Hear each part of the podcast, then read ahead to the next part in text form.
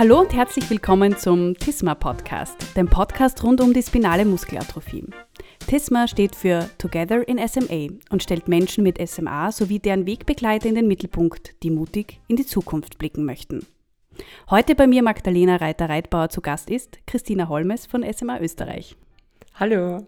Hallo Christina, schön, dass du da bist und wir heute nicht nur gemeinsam über das Thema spinale Muskelatrophie sprechen, sondern auch darüber, wie es dir mit der seltenen Erkrankung geht.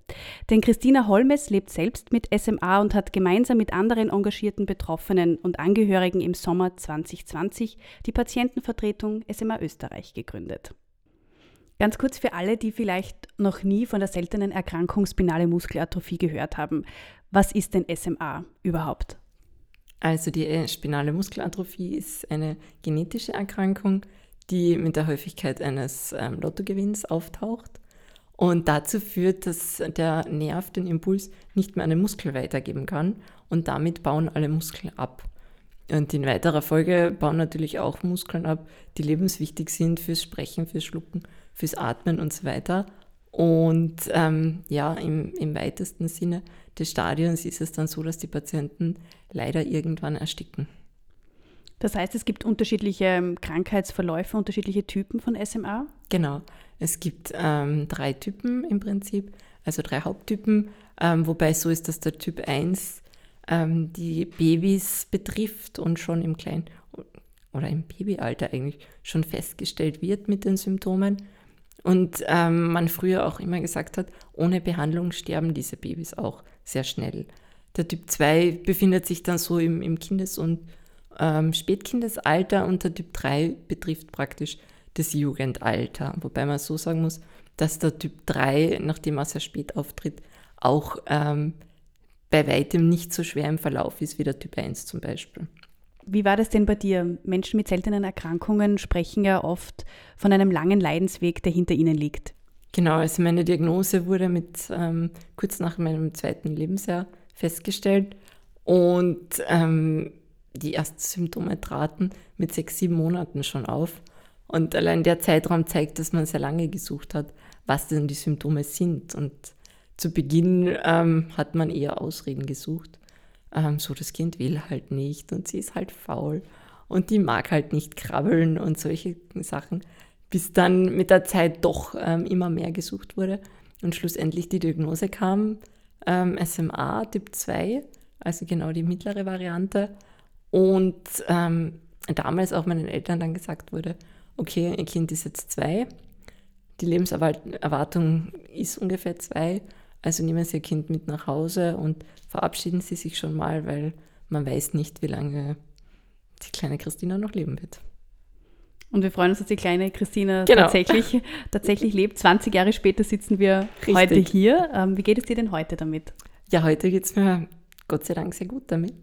Ich habe viel erlebt, die Krankheit gut kennengelernt und freue mich natürlich sehr, ähm, hier wieder einen Funken Hoffnung und, und die Möglichkeit zu haben, etwas ins Positive zu verändern. Wie kann man sich denn deinen Alltag vorstellen? Ähm, ich führe einen sehr aktiven Alltag, ich mache sehr viel, aber damit ich das machen kann, brauche es eine irrsinnige ähm, Vielzahl an Menschen, die mich unterstützen. Und ich habe zum Beispiel rund um die Uhr persönliche Assistenz. Die ersetzen praktisch meine Arme und Beine und machen für mich alle Handgriffe, die es braucht, damit ich selbstbestimmt leben kann. Als Beispiel vielleicht, ähm, sie öffnen mir die Wasserflasche, sie schreiben für mich die E-Mails, die ich diktiere, ähm, sie kochen auf meine Anleitung und so weiter. Also wirklich bei jedem Handgriff sind sie dabei und ja, ermöglichen es mir so zu leben, wie ich es gern hätte. Und wie viel kannst du quasi selbst machen, muskulär, jetzt krafttechnisch gesprochen? Naja, krafttechnisch ist mein Maximum ähm, der, der altbekannte Butterwürfel. Diese 250 Gramm, die für mich praktisch das Maximum sind. Also den Butterwürfel vom, vom Schoß ähm, zum Beispiel auf den Tisch zu legen, ist schon sehr schwer für mich. Und machst du da aktiv auch irgendwas, damit du möglichst gut diese 250 Gramm auch bewegen kannst? Ja, natürlich. Also ich mache schon seit vielen Jahren regelmäßig Physiotherapie, Ergotherapie und so weiter. Und man probiert natürlich alles, ähm, oder vieles aus, um, um sich irgendwie den Verlauf besser zu gestalten. Ähm, aber schlussendlich muss man manchmal kreativ sein, um herauszufinden, wie man seine Grenzen doch etwas verschieben kann oder Wege finden, dass es eben andere für einen so erledigen, wie man es selber gerne machen würde. Und du hast also eine 24 Stunden persönliche Assistenz. Mhm. Genau. Und ähm, du bist Studentin der Rechtswissenschaft und BWL. Ja. Ähm, was bedeutet es denn, mit einer körperlichen Beeinträchtigung im österreichischen Bildungssystem zu studieren? Was bedeutet das? Es bedeutet, dass man sehr, sehr gute Nerven braucht, mhm. in erster Linie, und einen ähm, ja, gut ausgeprägten Durch Durchsetzungssinn, ähm, weil es natürlich sehr schwierig ist.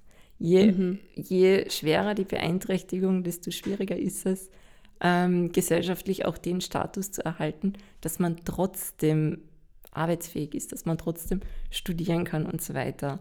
Man wird ja schon dazu vom System geleitet, ähm, wenn man, je höher die Pflegestufe ist zum Beispiel, dass man sagt, na, sie sollten lieber in Pension gehen, das wäre doch besser.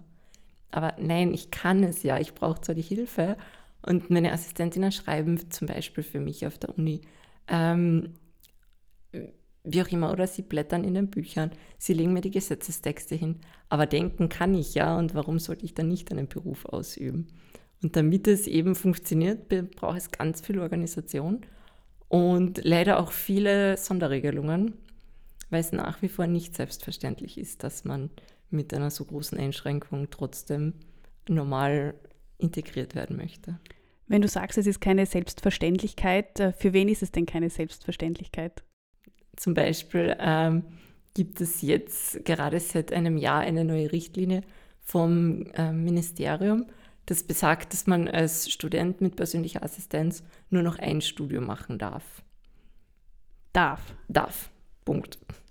Ganz einfach. Und ich habe eben zwei Studien und habe dann ähm, mal nachgefragt, wie das denn so sei, weil ich möchte die zwei Fächer studieren und BWL und JUS ergänzen sich ganz gut und für meinen späteren Berufswunsch ähm, ist es sehr wichtig, dass ich beide mache.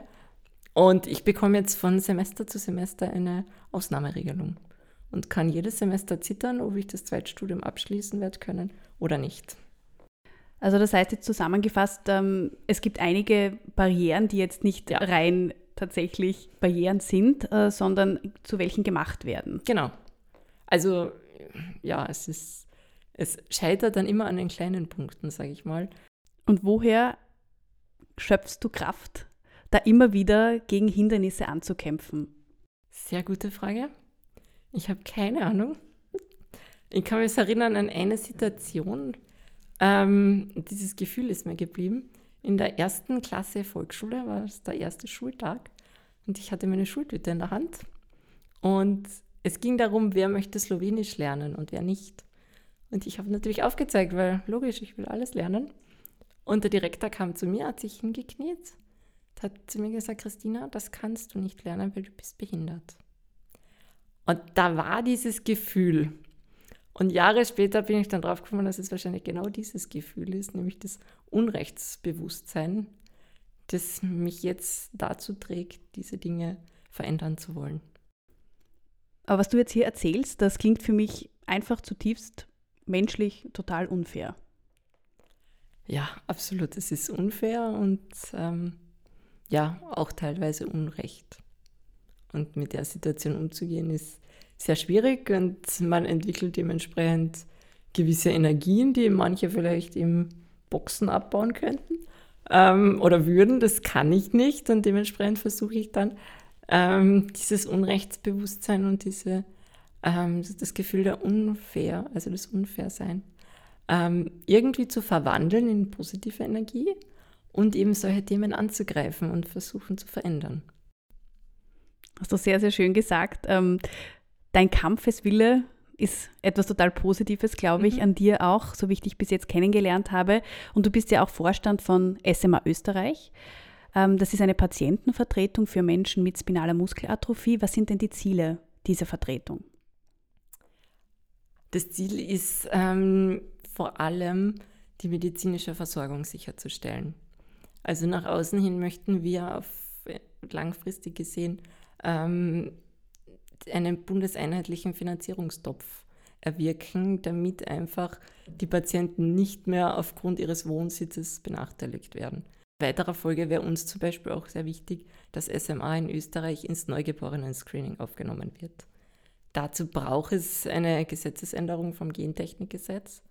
Aber wenn man bedenkt, dass damit im Prinzip am ersten Lebenstag des Kindes SMA festgestellt werden könnte, zu dem Zeitpunkt ja noch keine Symptome da sind, und wenn man dann bereits die Behandlung beginnt, das Kind auch eine sehr hohe Wahrscheinlichkeit hat, nie Symptome zu erhalten, dann ist das in meinen Augen das Wichtigste, was man machen kann, weil im Prinzip sichert man dafür, damit Kindern ein gesundes Leben.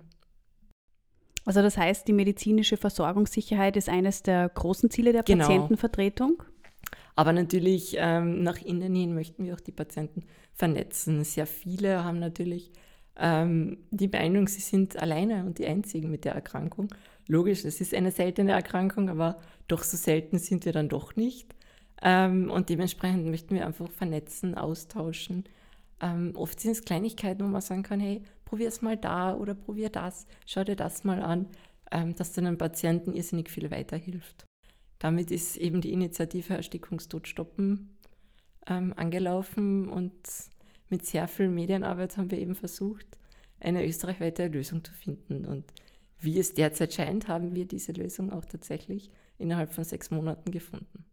Das heißt, es ist ein sehr großes Erfolgserlebnis für eine ja. Organisation, die noch nicht einmal ein Jahr besteht. Ja, genau. Also wir haben ja dann erst im August den Verein gegründet, nachdem wir dann ganz viele Anfragen natürlich auch von Patienten gehabt haben.